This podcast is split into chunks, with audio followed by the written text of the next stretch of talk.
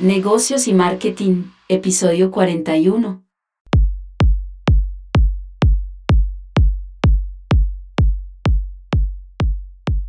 Buenas, buenas. Buenas a todo el mundo. ¿Qué hubo, Alejo?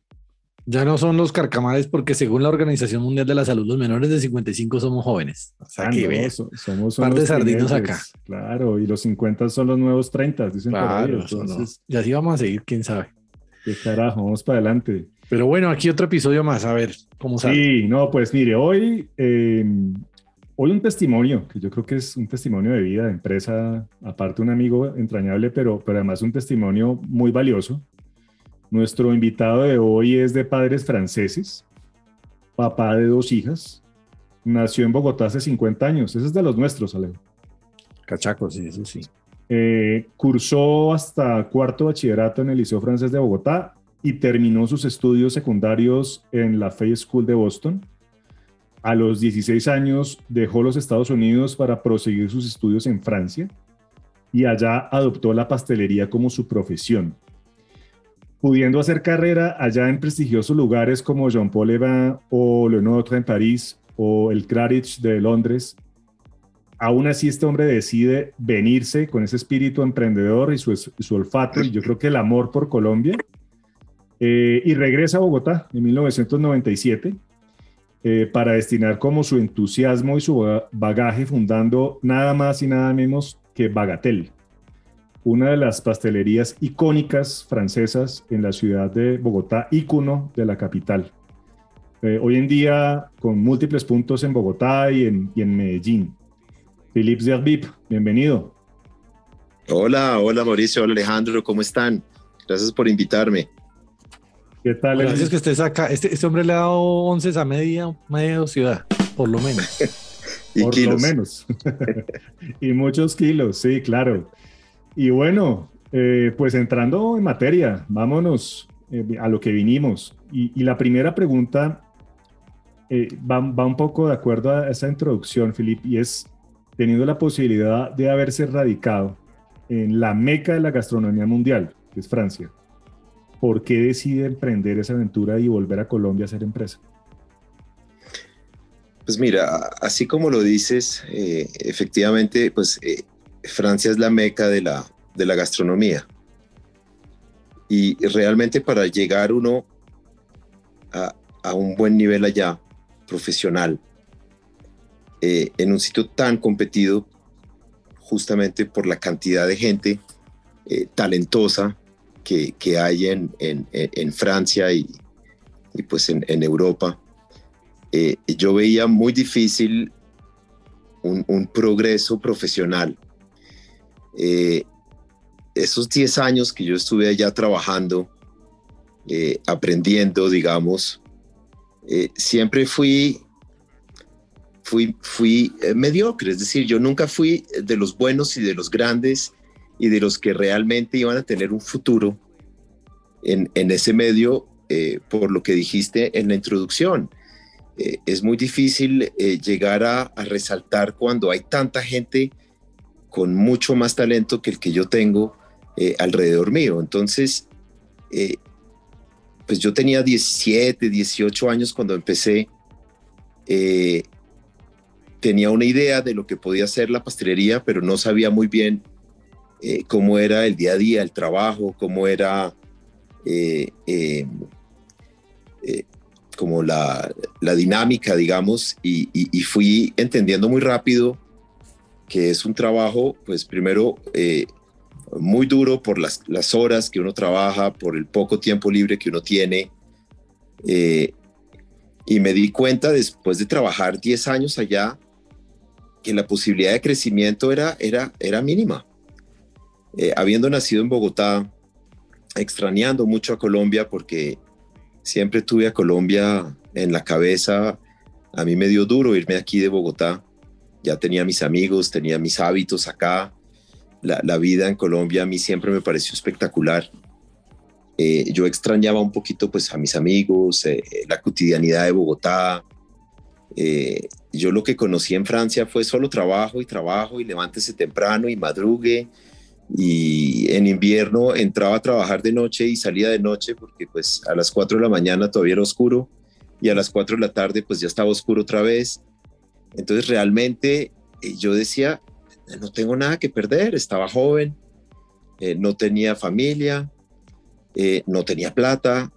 yo dije, ¿qué pierdo en intentar volver a Bogotá, reconectarme con mis amigos en Colombia, reconectarme con la vida en Colombia y intentar montar un café, primero donde yo iba a ser el dueño, así fuera un cafecito con dos o tres mesas, no tendría un jefe encima mío, no tenía la competencia, pero de lejos que tendría en, Francia o, en Londres. Entonces yo veía que las posibilidades, digamos, de, destacar eran, eran más fáciles. Por eso fui que en algún momento, después de 10 años de, solo trabajo, porque realmente solo fue trabajo, eh, nunca gané más del mínimo, eh, no trabajaba menos de 12 o 13 horas al día. Yo dije, para poder crecer en este medio aquí en Francia, va a ser muy difícil porque nunca fueron los que se destacaban. Yo no tenía el talento que tenían muchos alrededor mío.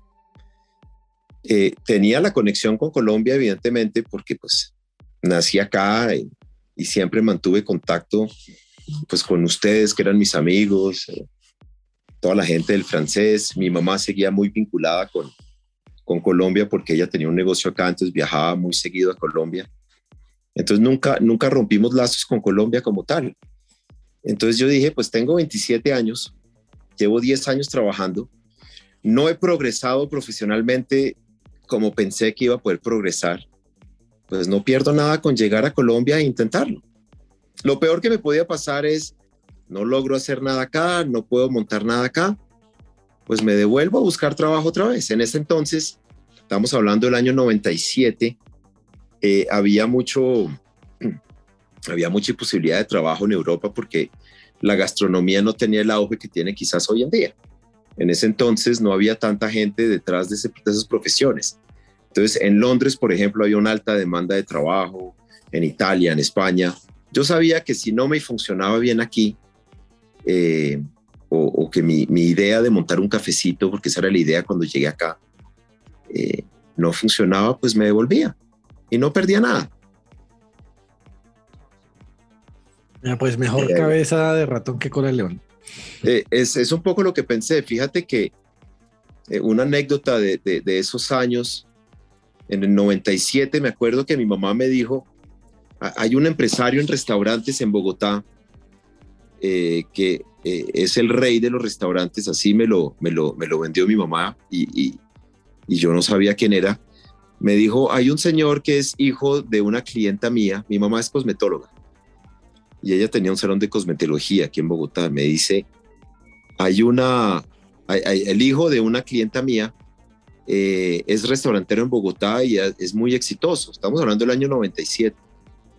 Eh, él va a venir aquí al Salón de la Pastelería París y le gustaría mucho hablar contigo. dije, claro, ese señor era Leo Katz, cuando Leo estaba empezando. Ay, María. En ese momento creo que tenía Luna, tenía El Bilboqué, que fue Balzac después, tenía eh, Friday, que después se volvió Diner, y conocí a Leo en el año 97 en París, eh, y me propuso, me dijo, Felipe, eh, ya que tú has estudiado pastelería, ¿por qué no te vienes a Bogotá conmigo y entre los dos montamos una pastelería. Eh, yo pongo todo, tú te, asocias conmigo y, y montamos una pastelería. Es más, él me mostró el local que es donde está hoy Watakushi. Y a mí Leo, pues la verdad me impresionó la primera vez que lo conocí. Eh, y yo sentí que ese señor me iba a tragar vivo. Y, y, decliné la, la, oferta porque dije, no, me, me, me voy a volver a emplear para otra persona en otro país. Y yo realmente estaba decidido a montar algo propio porque yo ya no quería tener jefes. Esa era más que todo la, la, la cosa que yo ya no quería tener más. Yo ya no quería tener más a alguien que me dijera a qué horas tenía que llegar, cómo tenía que trabajar, que fue lo que, lo que viví durante 10 años allá, que, que, me costó mucho porque ese trabajo de, en, restaurantes eh, hoy en día es glamoroso, pero, pero la realidad es muy diferente. Adentro es muy difícil. Seguro, seguro.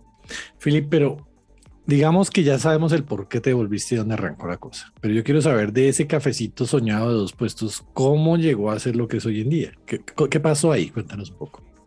A ver, yo inicialmente llegué con la idea de hacer un cafecito estilo inglés como yo los había visto en Londres de esa época.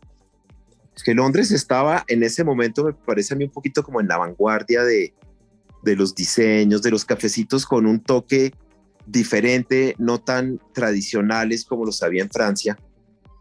Y, y yo dije, ¿por qué no llevar esa idea a, Bogotá? Yo no sabía nada del mercado aquí en Bogotá. Cuando llegué acá, estaba Jacques de la 109, que llevaba un par de años ya instalado, y estaba Michel, el del 82 de toda la vida, que yo creo que todos recordamos, porque Michel fue durante muchos años el único sitio donde uno podía comprar pastelería eh, francesa en Bogotá. Entonces yo decía, eh, pues chévere innovar un poquito con un, con un cafecito donde yo quería vender panes, galletas, postres, y llegué con esa idea de, de, aplicar acá lo que había aprendido en esos 10 años de, de trabajo, digamos, en, en Francia.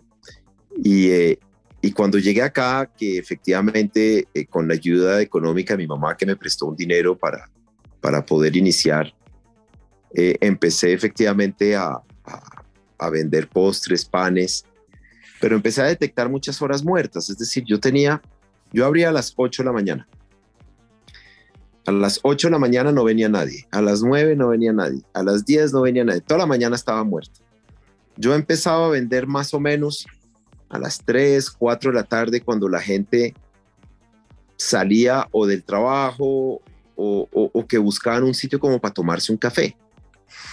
Ahí fue cuando dije, yo no puedo tener un negocio que esté abierto desde las 8 de la mañana con unos productos que, que estuvimos preparando la, en la noche anterior y que antes de las 3 o 4 de la tarde pues no se venda. Entonces se me ocurrió la idea de empezar quizás a ofrecer un poquito como, eso sí, como en las brasseries en París, donde tú llegas a las 8 de la mañana, te pides un espresso y un croissant. Yo dije, voy a empezar a ofrecer la posibilidad de que la gente sepa que a las 8 de la mañana puede venir quizás por, por un croissant y un café, por unos huevos, unas tostadas y un jugo de naranja, y ofrecer algo de desayunos sin realmente eh, esperar mayor cosa, pero yo decía, por lo menos eh, ya va a empezar a circular, digamos, eh, la idea de que hay un sitio en Bogotá que ofrece desayunos temprano. Ahí fue donde empezó, digamos, un poquito como la idea de, llenar. Yo lo que estaba buscando era como ofrecer unos productos que llenaran horas muertas del negocio que la gente no venía. Interesante, interesante. Y eso me lleva a la, a la siguiente pregunta, Felipe, es, a ver, Bagatel cambió el concepto de desayuno y brunch en Bogotá. E, e, es, es lo que nosotros pensamos. Y nos enseñó eh, que se podían llevar a otro nivel estas comidas, haciendo los eventos sociales, lo que sin duda ha sido un golpe o fue un golpe de la mesa eh, de, de innovación en gastronomía. ¿Qué nos puede contar de ese concepto? Yo creo que, digamos que e, e, el, momento, yo creo que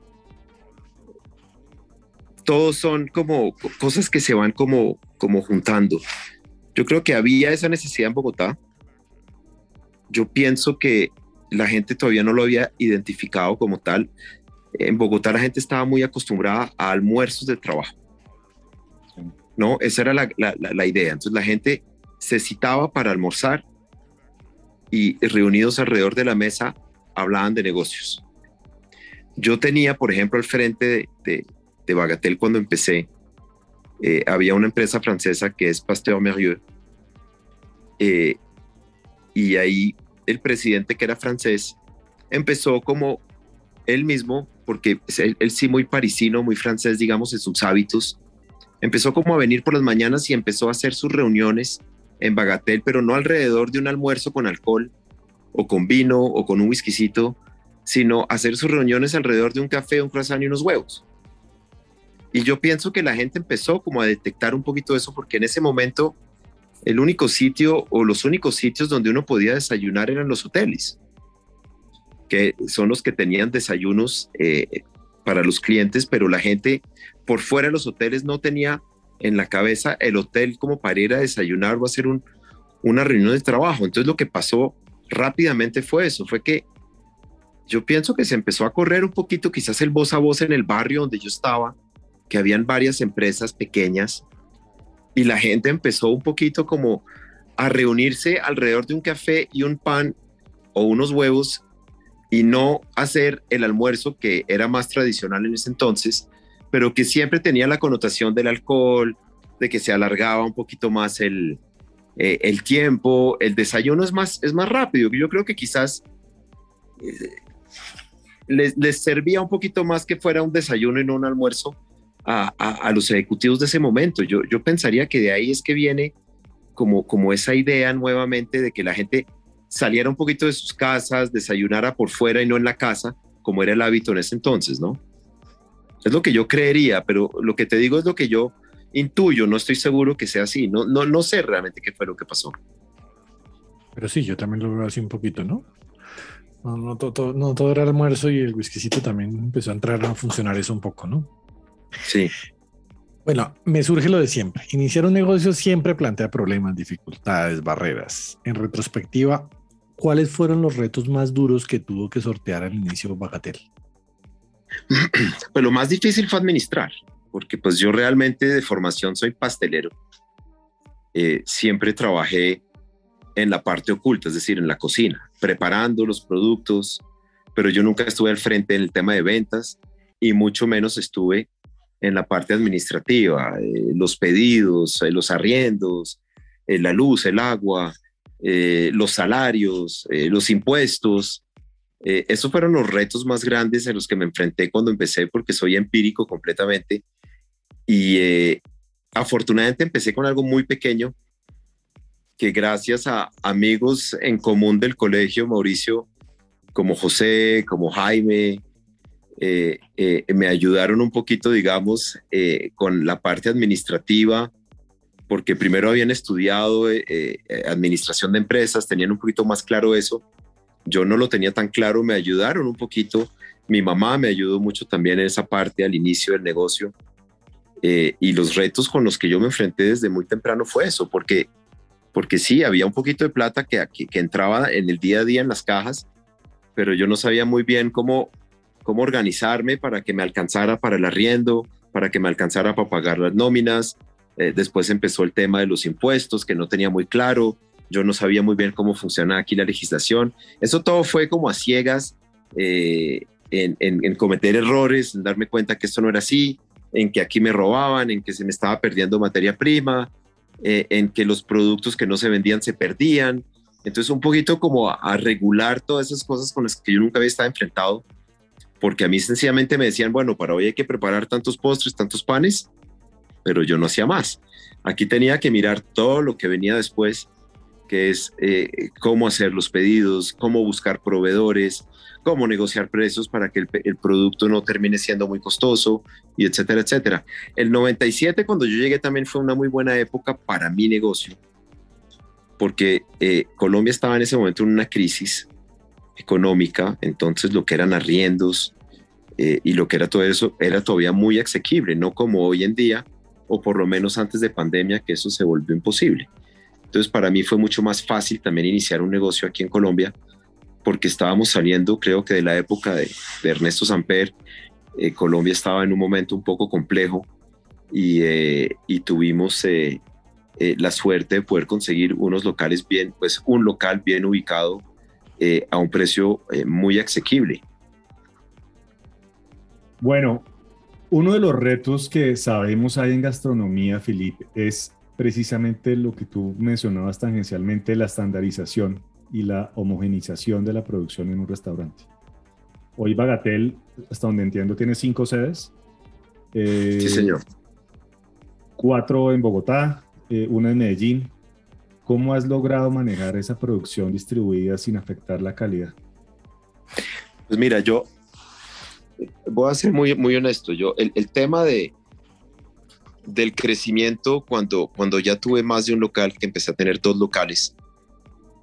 Eh, yo siempre admiré un negocio mucho aquí en, en, Colombia y, unos empresarios en, este gremio que, que para mí son eh, increíbles, que son los, los, dueños de Crepes and Waffles. En la época que yo empecé con Bagatel, pues Crepes ya tenía un tamaño muy considerable. Y yo decía, pues, ¿cómo hace esta gente para mantener la calidad en todos sus productos? Y eh, yo tenía proveedores en común con los de Crepes and Waffles, eh, que me vendían algunos productos que también le vendían a Crepes, como la mantequilla, la crema de leche, etcétera. Y ellos fueron los que me contaron y me dijeron, no, es que Crepes tiene una planta de producción donde ellos producen, empacan al vacío y mandan a los puntos que ellos tienen eh, las preparaciones. Entonces fue un poquito como copiado de, esas ideas que me, que me botaban eh, los, los proveedores con los que yo hablaba y que me decían, mire, esto funciona así, eh, yo voy a Krebs a entregar por la mañana, tienen una planta, yo no, yo no tenía una planta de producción, pero yo tenía una pequeña cocina en el segundo piso del local donde producía los panes y, empecé a producir en un solo sitio eh, los productos para siempre estar pendiente de que todo saliera igual, porque si empezaba a hacer los croissants en el de la 95 y también en el de la 70, eh, obviamente iba a tener diferencias. Entonces lo que hice fue centralizar la producción. Estamos hablando de un tamaño eh, micro, ¿no? Chiquitico, pero si hacía 10 croissants, se iban 5 para la 95 y 5 para Rosales, pero eran todos hechos por, por mí en ese entonces, que yo es el que estaba arriba. Entonces ahí poco a poco fue como implementando de que todos los productos que yo iba a vender en esos dos punticos que tuve después de tres años, eh, tenían que salir de un solo sitio para que los productos sean exactamente iguales. Interesante. Claro, claro, esa, esa es clave. Bueno, venimos de meses muy duros, casi 18 meses de una pandemia que golpeó fuertemente a todos los sectores, pero particularmente, pues obviamente todo lo que es gastronomía. ¿Cómo navegó Bagatel estas aguas movidas de la pandemia? Yo no sé cómo poner esto, pero yo tengo que ser sincero con ustedes. Eh, yo llevo desde el 97 construyendo y trabajando duro en Bagatel, con muchos retos financieros, económicos. Yo no tengo socios, tengo una socia que entró a la compañía hace unos años para ayudarme justamente con la parte administrativa. Em, pero durante muchos años eh, yo he tenido como único socio los bancos. Los bancos son los que me han prestado dinero para yo poder crecer. Y eh, el banco eh, para mí es un muy buen socio. Es carísimo, pero es un socio callado. Lo único que, pide y que exige es que uno le pague mes a mes la cuota y no se mete en nada. Entonces, para mí ha sido el mejor socio. Yo antes de pandemia estaba eh, con un punto en Barranquilla, cinco puntos en Bogotá. Ahorita, Mauricio, tú hablabas de Medellín. Medellín es una franquicia que le vendí a unos amigos que quiero mucho que están en Medellín. Ese negocio como tal no es mío. Ellos, ellos usan el nombre y ellos me pagan unas regalías mensuales por el manejo, digamos, de, de Medellín, pero Medellín no es propio. Y a mí la pandemia, la verdad, no me trajo sino bendiciones. Y, yo sé que suena raro decirlo así, pero la, la pandemia a mí me trajo bendiciones. Eh, pude hacer unos movimientos que no hubiera podido hacer nunca post pandemia. Es decir, el, el gobierno me dio la posibilidad de poder entregar locales con una ley que sacaron, eh, diciendo que el local que no funcionaba uno lo podía devolver pagando un tercio de la cláusula penal del contrato.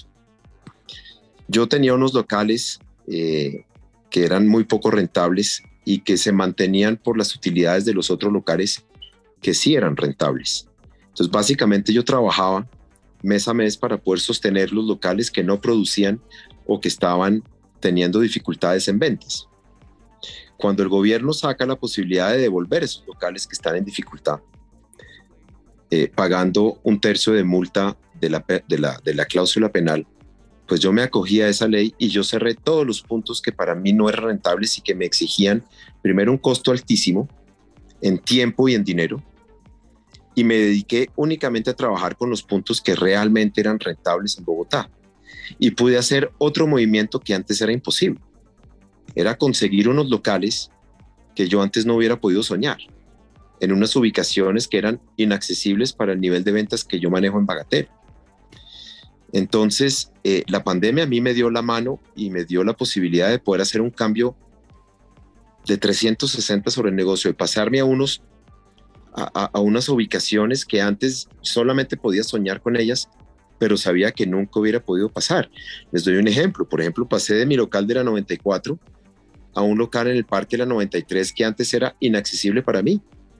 Pero gracias a la pandemia o debido a la pandemia, yo no sé cómo hay que ponerlo, pues pude negociar un arriendo que para mí hoy en día es justo con lo que yo vendo. Es decir, estoy pagando un arriendo que va en relación con las ventas que tiene el negocio.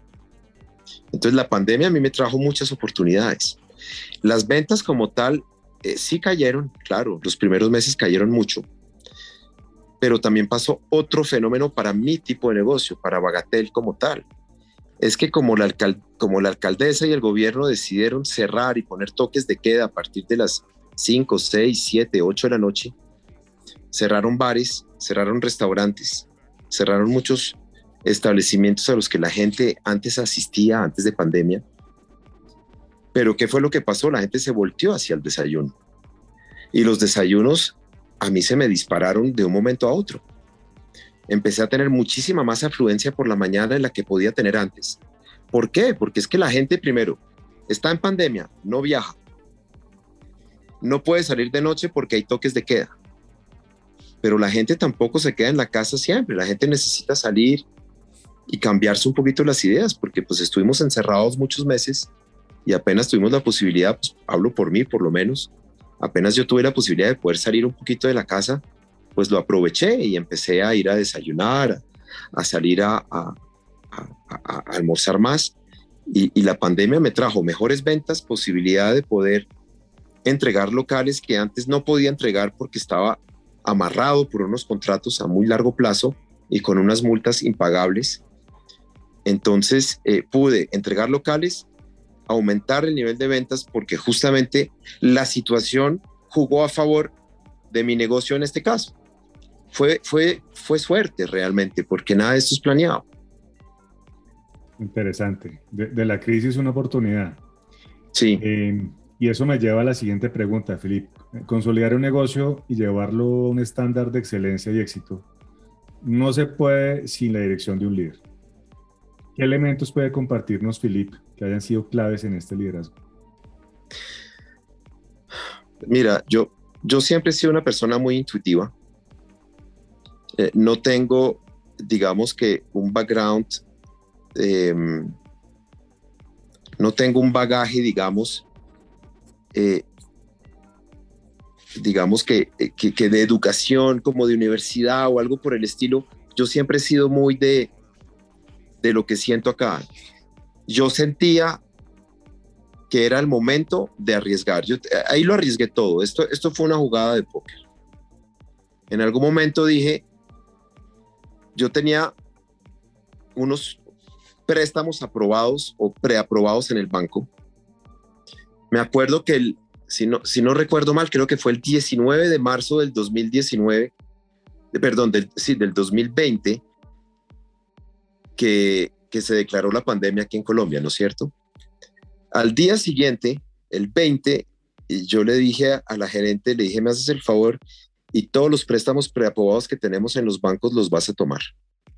Y vas a recoger todo ese dinero que tenemos preaprobado, porque yo dije, voy a necesitar dinero, primero para mantener nóminas, porque es que el 19 de marzo nos cerraron, nos dijeron, usted no puede vender más, tiene que cerrar puertas hasta nueva orden. Yo dije, pucha, ¿qué voy a hacer? Tenía en ese momento 220 empleados. Hmm. Yo dije, ¿qué voy a hacer? No tengo opción. No tenía flujo de caja suficiente para poder mantener a los empleados. Yo me la jugué. Yo dije, voy a recoger todo ese dinero que tengo preaprobado y lo voy a utilizar para poder sostenerme uno, dos o tres meses, por lo menos con lo mínimo. ¿Qué es lo mínimo? Poder pagar los salarios, poder pagar las cosas que tenía que pagar para poder mantener vivo, pero cerrado el negocio, pero vivo. Yo dije, Lo peor que puede pasar, nuevamente vuelvo y hablo de lo peor, pues sí, me caen encima, me quitan lo que he ganado en estos años, pero después de treinta y pico años de trabajo, yo dije, es que no tengo nada que perder, Mauricio, porque es que si yo me quedo sin bagatel mañana, yo en seis meses ya no puedo darle de comer a mis hijas. Entonces yo ya no tenía nada que perder. Yo dije, me la juego. Y, y realmente, pues sí, nos cerraron unos meses. Logré aguantar con ese, con ese capital que el banco me prestó. Hoy estoy más endeudado que nunca, pero ahí voy pagando. Y pude mantener el trabajo de muchas personas que también dependían de su sueldo para poder sustentarse, porque es que de un día para otro nos dijeron, usted no puede vender más, usted no puede abrir las puertas y se tiene que quedar en la casa. Entonces yo dije, pues no tengo nada que hacer, yo no soy una persona rica, yo no podía darme el lujo de decir, no voy a cerrar esto y ahora voy a, a vivir de mis ahorros. No, yo no puedo hacer eso. Yo dije, me toca salvar esto como sea, como sea. Entonces por eso pedí plata prestada, entregué los locales que no funcionaban y me pasé a otros locales donde yo decía, el día que vuelvan a abrir, porque en algún momento tendremos que abrir, esto no puede seguir así toda la vida. Eh, voy a estar mejor ubicado y voy a trabajar más duro que antes para poder tratar de pagar lo que debo ahora. Pero todo es feeling, son cosas que yo siento. No te puedo decir que es algo que yo me siento analizar. No, yo soy de, de pura sensación. Como que presiento que esto es lo que hay que hacer. No te tengo una explicación lógica, sino que, que he sido muy de, sí, de, cosas que siento, digo, esto es una oportunidad realmente. Interesante, ¿no? Em, lo, fácil, Felipe, es que hubieras abandonado el barco y hubieras salvaguardado, hubieras salvaguardado tus intereses y la gente, bueno, pues qué pena. No, hiciste lo difícil, lo difícil. Eh, la decisión más difícil que, que había que tomar en ese momento fue la que asumiste me parece que, y, además también hay un sentido de, reconocimiento, ¿no? Eh, tengo gente, es más, eh, en estos días que, vienen se va a jubilar la primera persona que, que, que empezó a trabajar conmigo en el 97. hay gente que me ha acompañado 24, 25 años, que han estado ahí, que han madrugado, que han venido en momentos de paro, que se han venido en bicicleta, que han pagado el taxi de su bolsillo. No dicho, e, es que esto, esto se logra no por mí, porque es que yo no puedo preparar los huevos, atender, facturar, eh, hacerlos. Eh, hay, hay, mucha gente que, que, que, trabaja conmigo que me ayuda a que esto pueda funcionar. Cuando yo los llamo y les digo, mañana tenemos un evento, ¿será que usted puede cambiar su día de descanso y más bien entonces me ayuda mañana? Siempre sí, siempre sí, claro, ahí estaré gente tan comprometida, gente que le tiene realmente amor a uno y al negocio. Yo dije, yo no los puedo abandonar ahorita a ellos tampoco. Cuando yo los necesité, estuvieron ahí. Yo no tenía nada que perder, Mauricio. Lo peor era perder lo poco que había ganado, pero fuera de eso, no tenía nada que perder. Yo dije, no, aquí, que vamos a trabajar. Hay muchos, hay muchos, y estoy hablando de gente que gana poco, que se me acercaron y me dijeron, eh, Filip, eh, yo estoy dispuesto a que usted me pague la mitad del sueldo mientras esto sale adelante, de su propia iniciativa. Gente que yo sabía que ese 50% menos que iban a recibir les iba a hacer una falta enorme, pero lo hicieron. Todo el mundo colaboró. Entonces yo dije, si todo el mundo me ayuda, ¿cómo no voy yo a darles una mano también? Hola, Belejo. Total. Tengo que hablar mucho de intuición, ¿no? O sea, manejas mucho tu intuición y eso es claro que lo hemos escuchado acá que en los negocios es súper importante. Pero yo soy de los que pienso que la intuición se forma también de los errores, ¿no? Sí. Eh, como dicen coloquialmente acá el perro solo lo capan una vez, ¿no? Dicen, pero, pero la intuición se forma de esos errores, ¿no? Hablemos un poquito de los errores. ¿Qué, errores nos puedes contar que te han pasado en tu empresa que, podamos decir, oiga, vea, me pasó esto y, y sea de valor para la gente que nos escucha? Bueno, por ejemplo, uno de los errores grandes es eh, coger arriendos a muy largo plazo, pensando que este sitio va a ser un hit y resulta que no lo es. Y estoy amarrado a unos arriendos eh, impagables, en el sentido de que lo poco que vende el negocio apenas alcanza para la arriendo. Entonces, hoy aprendí que una de las cosas más importantes, porque también, y también volviendo un poquito a la pandemia, eh, hubo, una burbuja en el tema de los restaurantes en Bogotá, donde todos los que tenían locales y que le alquilaban locales a los dueños de restaurantes, pues nos hacían cuentas alegres y nos pedían unas sumas exorbitantes de arriendo que para muchos eran impagables, incluyéndome a mí. Entonces, uno de los de, de las cosas que sí aprendí es es a no amarrarme tantos años con un local, porque eso me puede llevar a la quiebra. Muchas veces trabajé para mantener un local, pero me tocaba sacar las utilidades de otros locales para poder pagar ese local porque no había manera de poder deshacer el contrato.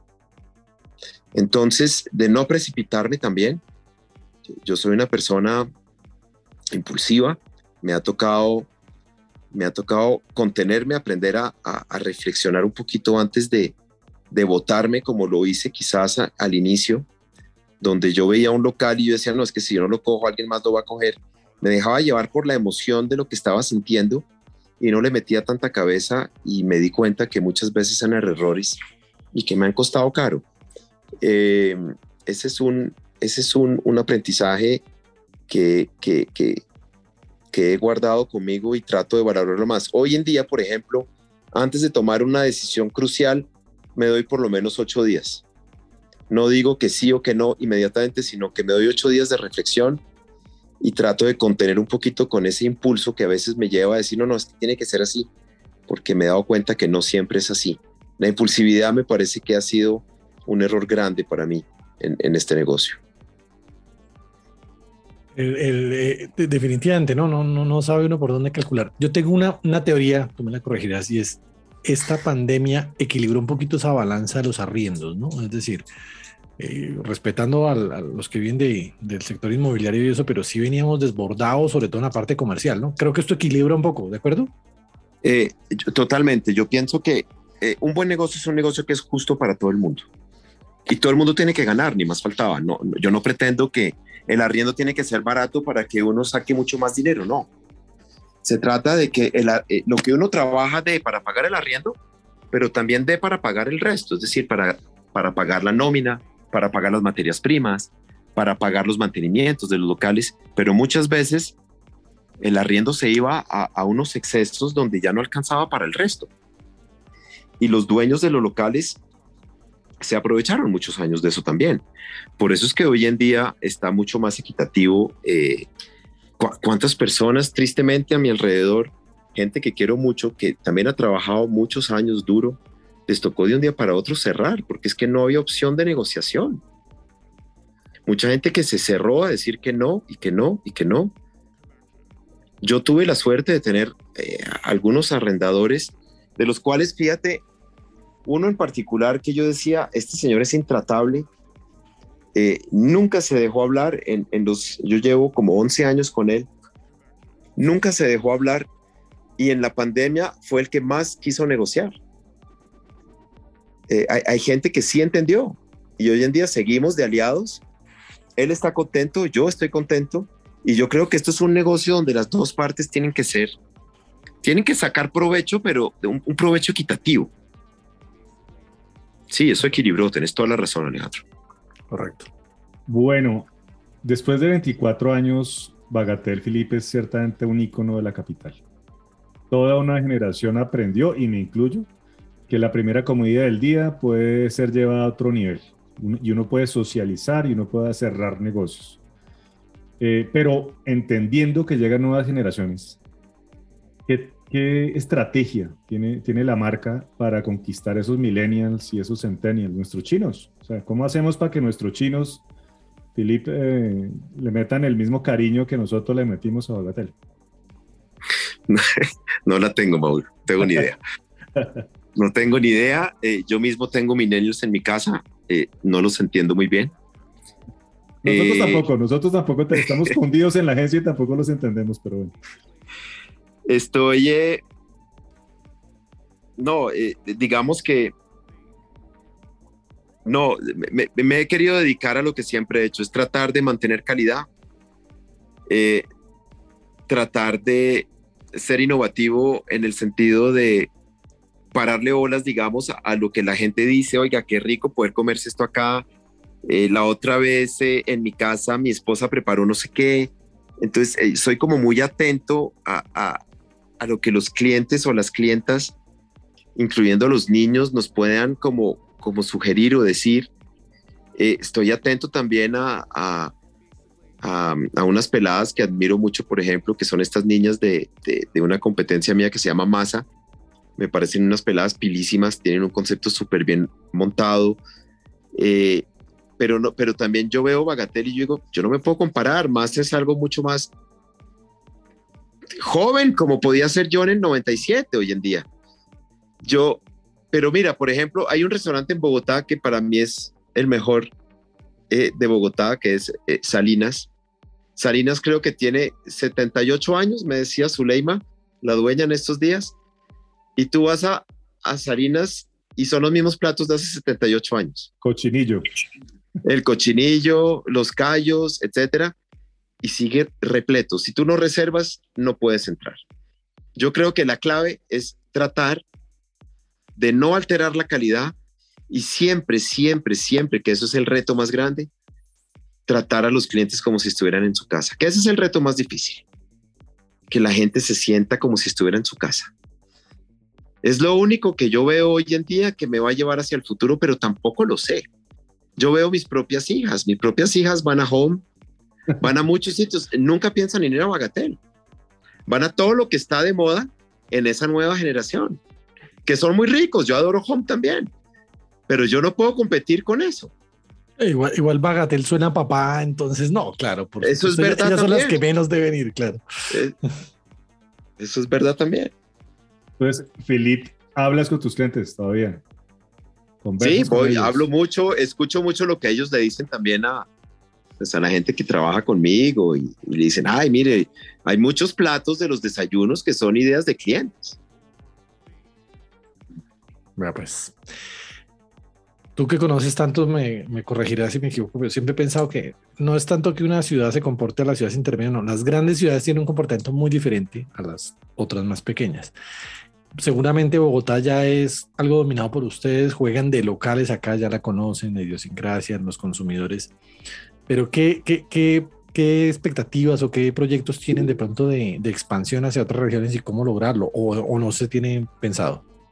Entonces, eh, pues mira Alejandro, yo siempre dije, yo quiero crecer porque, vuelvo y repito, eh, yo soy un admirador profundo de Crepes and Waffles ese, ese, ese, ese negocio que montó esa gente, ese concepto, la manera como lo han manejado, el crecimiento que han tenido.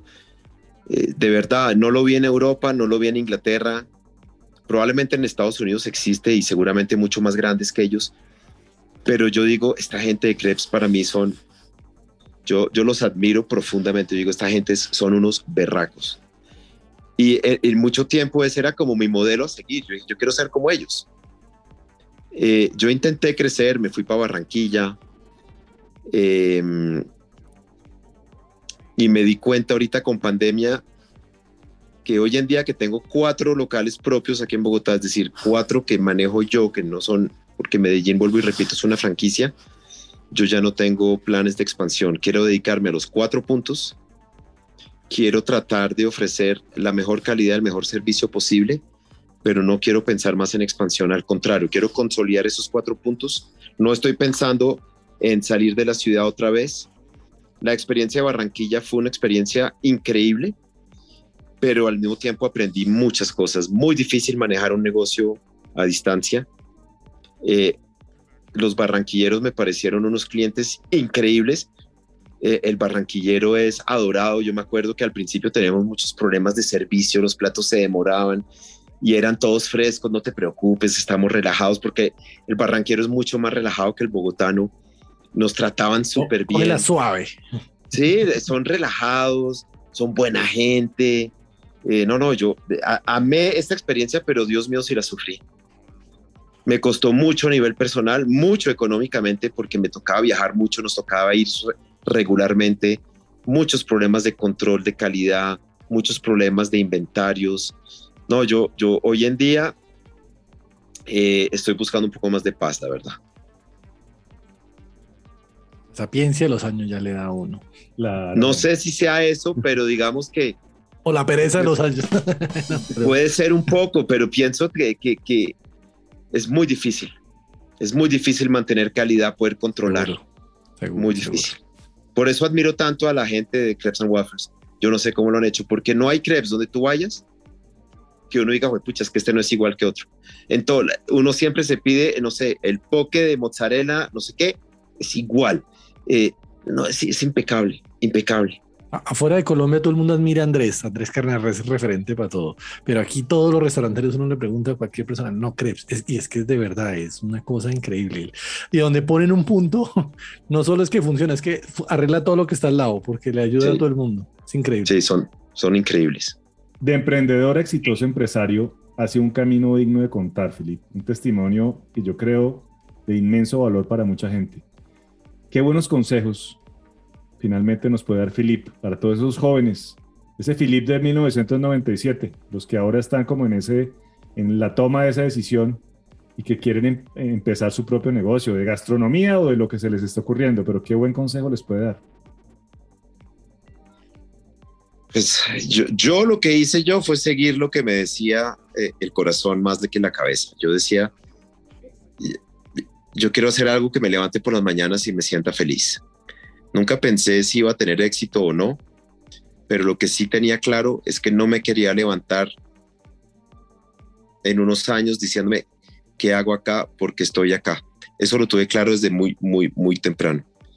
Yo, yo lo único que, que- sé y, hablo pues eh, por mi parte es eh, hacer realmente eh, eh, lo que yo quise hacer y, y no tenerle miedo. No tenerle miedo. Es que muchas veces lo que siento que, que, nos, que nos frena es, es, es como el miedo. Pero realmente realmente hay, hay que vencer ese miedo. ¿Qué es lo peor que puede pasar? Eso es lo que yo siempre me pregunto. ¿Qué es lo peor que puede pasar? Que voy a perder todo lo que construí, pues vuelvo y empiezo. Sí. No tener, no tener miedo a arriesgarse. Qué Yo creo que si uno no se arriesga a hacer lo que uno tiene ganas de hacer, cuando uno ya tiene 50, 60, 70 años, hoy en día que yo tengo 50 años, digo, afortunadamente lo hice. ¿Qué tal que no me, que no me hubiera arriesgado a venirme a Bogotá y a emprender algún sueño que tenía? Por lo menos no me arrepentiría de haberlo hecho, así no hubiera funcionado. Pero qué tal no quedarse siempre con, ¿y si yo hubiera hecho esto? Y si yo hubiera renunciado y me hubiera ido, no sé, a Australia, donde yo tenía ganas de irme, ¿qué hubiera pasado? No me quiero quedar yo con esa duda en la cabeza. Bueno, Alejo, ¿cómo la vio? Bien, no. Y la comida buenísima, eso se ve mejor. Uy, esos desayunitos.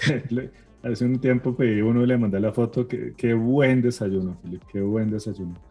Gracias. Muy Mauricio. recomendado. Este, este, este no hay que hacerle cuña No, porque este ya todo el mundo quiere- lo conoce y sabe. Quiere desayunar rico, vaya a Bagatel.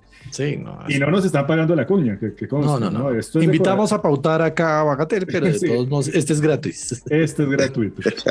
Bueno, nosotros, nosotros hacemos trabajo de campo y por ahí un amigo nuestro, estuvo con- estuve charlando ahí de, de Filip. Oiga, Alejo, este hombre monta en moto, Vea pues. pero cuando le digo que monta en moto es que, por ejemplo, se hizo un viajecito, aquí nomás desde Bogotá hasta la Patagonia. ¿Por, ¿por qué no nos cuenta Filip cómo fue eso? Uy, esa es otra etapa de mi vida. Pues fíjate que con todo esto que ha pasado, eh, llevo, llevo luchando unos años con, con, con algo que me ha afectado mucho los últimos 10 años de mi vida. Y ya que me lo ponen así, pues lo voy a contar. Yo, yo soy alcohólico. He luchado con el alcohol desde hace más o menos 10 años.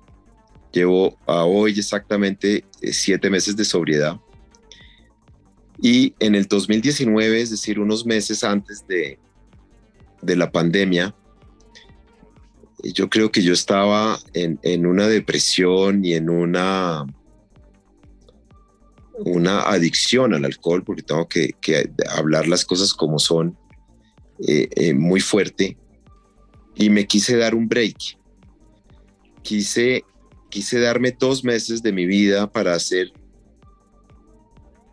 algo donde yo pudiera estar conmigo mismo. Em, y siempre le he tenido como, le tenía o, ganas a ese viajecito de irme en moto hasta la Patagonia. Y un día, em, un día, eh, justamente en, en, una pequeña crisis existencial, yo pienso hoy en día que era, pues mira, Mauricio, sin pensarlo, eso fue de un día para otro, me subí a la moto y dije, me voy para la Patagonia. No programé nada, no planeé nada. Eh, hice un par de maletas, me metí a booking.com, miré cuál era la ciudad que quedaba a 300 kilómetros de Bogotá donde yo podía llegar y dije, y voy a ir avanzando así hasta poder llegar a la Patagonia. Y efectivamente así fue. Eh, día a día me miraba para dónde podía caer al otro día, reservaba un hostal en, en Booking y ponía Waze y me iba de donde estuviera hasta ese hostal eh, que encontraba por Waze. Y así llegué a Ecuador, de Ecuador pasé a Perú, de Perú pasé a Chile, de Chile pasé a Argentina y de Argentina llegué a la Patagonia. Pero lo más simpático del cuento es que llegué a Ecuador y Ecuador estaba en plena manifestación, que fue cuando eh, el, presidente nuevo eh, decidió ponerle impuesto a la gasolina, porque la gasolina en Ecuador es muy barata, y ese país se incendió. Entonces, eh, yo quería quedarme unos días en Ecuador, me tocó pasarlo en un día porque me dijeron mañana van a cerrar todas las vías y tiene que salir de Ecuador lo antes posible. Entonces, Ecuador lo hice en 24 horas, entonces no lo pude conocer. Llegué a Perú, Perú afortunadamente estaba tranquilo, disfruté de toda la costa del Perú para llegar hasta Chile. Llegué a Chile y llegué en todas las manifestaciones de Chile.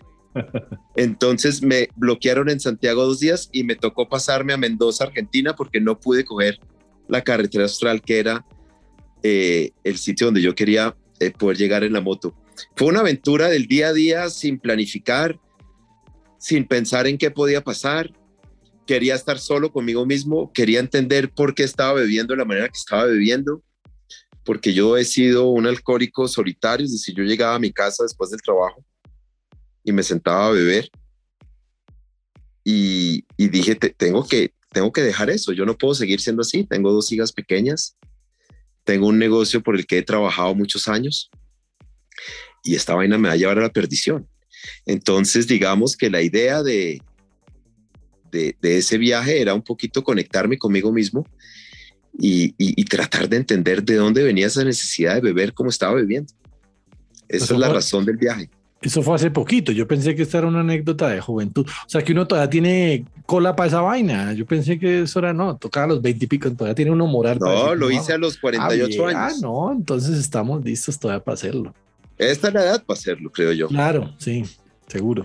Pues yo tenía ese sueño, pero era, y lo hablaba con mi esposa, irnos a Tunja o a Paipa. Pero, güey, madre, es que Patagonia lejos, ¿usted sabe cuántos kilómetros son? Pues Hice 27 mil kilómetros en dos meses. Y de vuelta porque fui y volví. Yo le voy a poner, yo lo he estado pensando y irme con toda la familia, porque lo averigüé de una, de una familia que lo hizo y se tiraron como seis meses con chinos y todo. O sea, sí. es que también el miedo, lo que hablamos, es que no todo es, se la pasa el miedo a la cosa, pero bueno, es arrancar. Pero, semejante motociclista, le vamos a, a lanzar una pregunta de selección múltiple con única respuesta. Voy a, darle unos nombres y usted me va a decir cuál.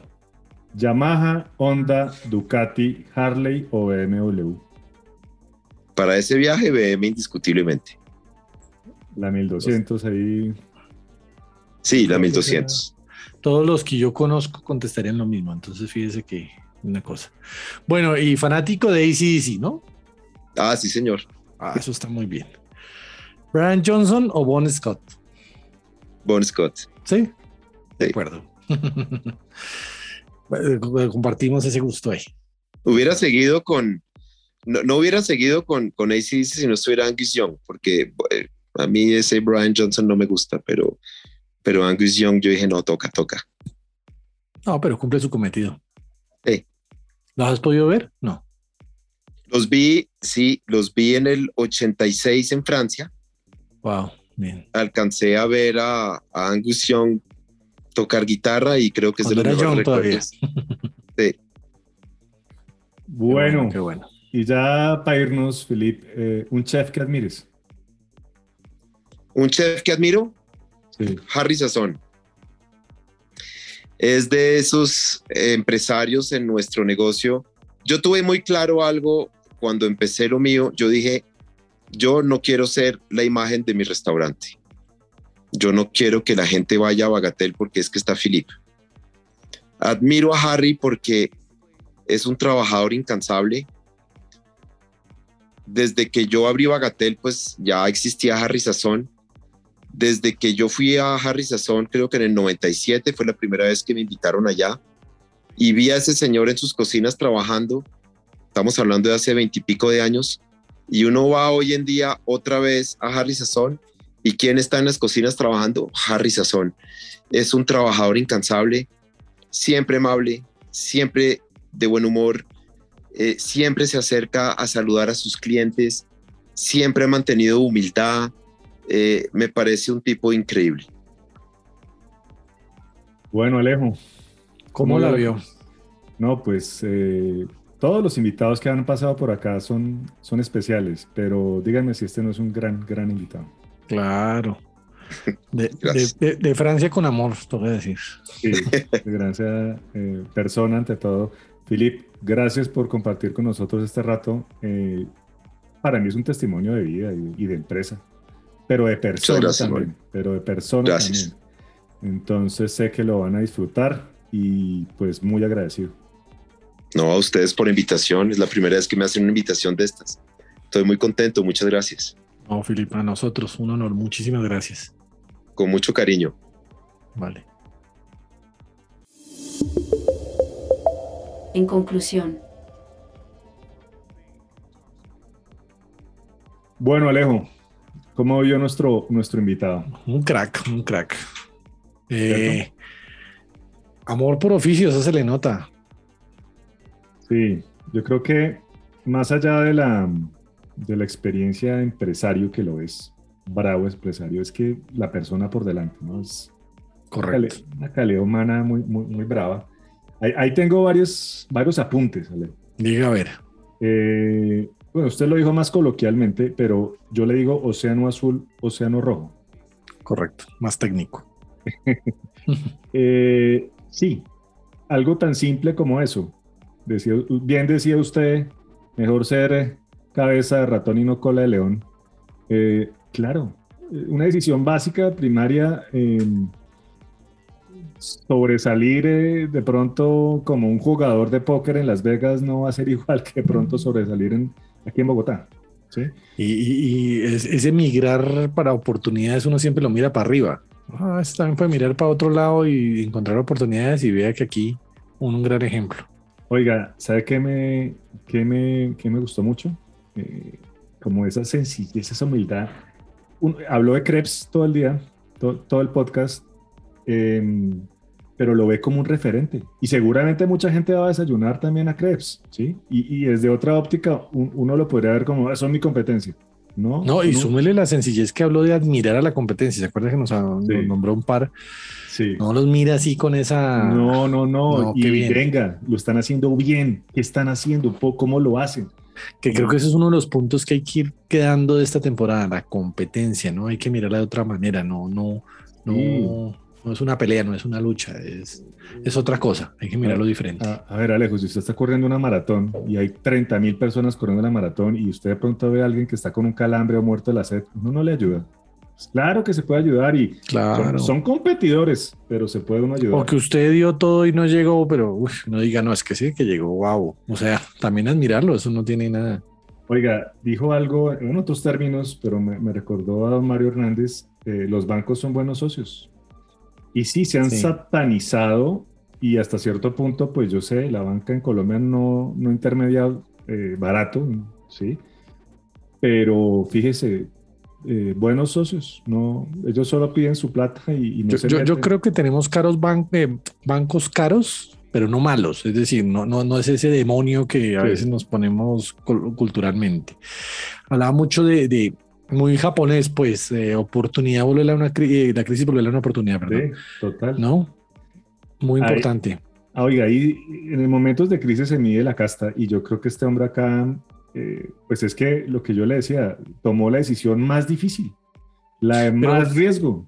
Pero fíjese una cosa, Casta también le mostraron los empleados y algunos proveedores, que también es importante, ¿no? Porque Claro. el empleado también... llega- Eso cuando todos estamos empujando para el mismo lado, la cosa fluye diferente, ¿no?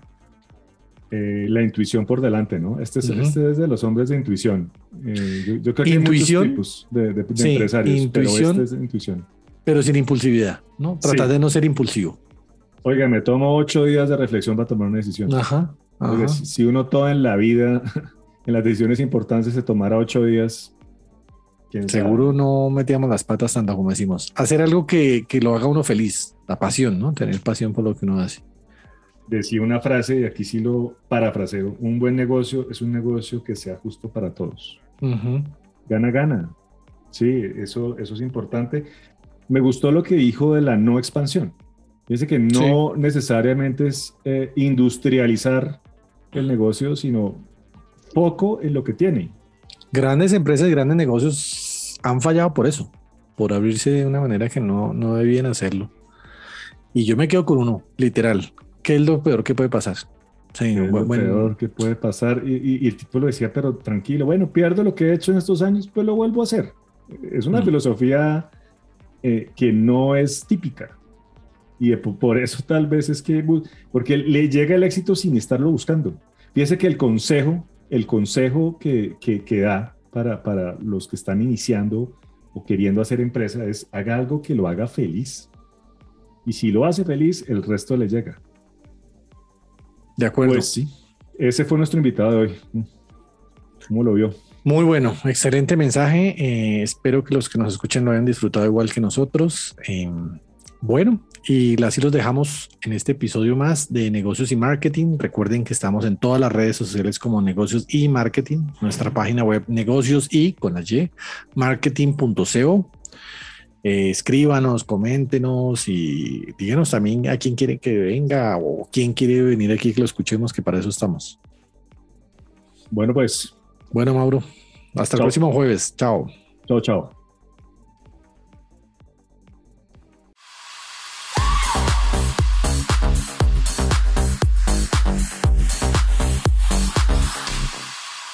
Rebeldía inteligente.